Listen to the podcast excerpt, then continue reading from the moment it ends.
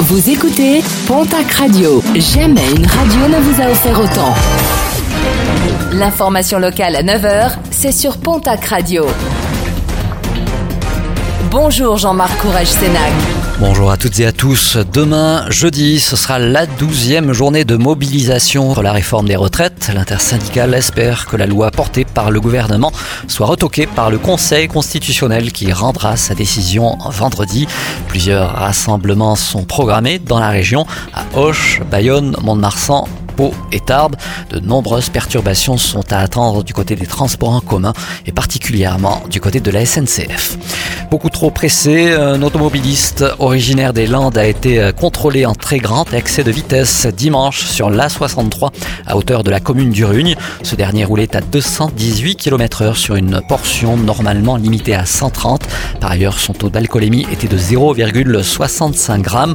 Son véhicule a été placé en fourrière. Son permis lui a été immédiatement retiré. Il comparaîtra par ailleurs prochainement devant la justice. Des ouvertures réduites, celles des piscines d'Oloron et de l'Anne en Barétous pour cet été. Une période raccourcie qui devrait permettre de réaliser des économies. Objectif affiché, contrer la hausse du prix des énergies. La piscine d'Oloron-Sainte-Marie ne devrait ouvrir que 3 mois au lieu de 4 et celle de l'Anne en Barétous 18 semaines au lieu de 20. Nouveau parcours pour la féminine de Pau. L'édition printanière s'élancera le 29 avril prochain du centre-ville de Pau pour un nouveau parcours permettant de découvrir les sites les plus emblématiques de la ville.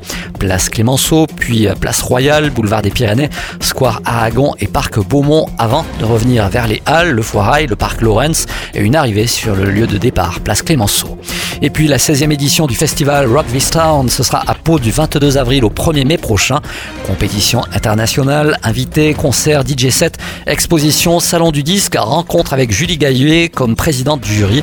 30 films seront proposés et parmi les nombreuses projections, des classiques comme The Doors d'Oliver Stone ou si vous aimez l'aventure des radios, le cultissime Good Morning England.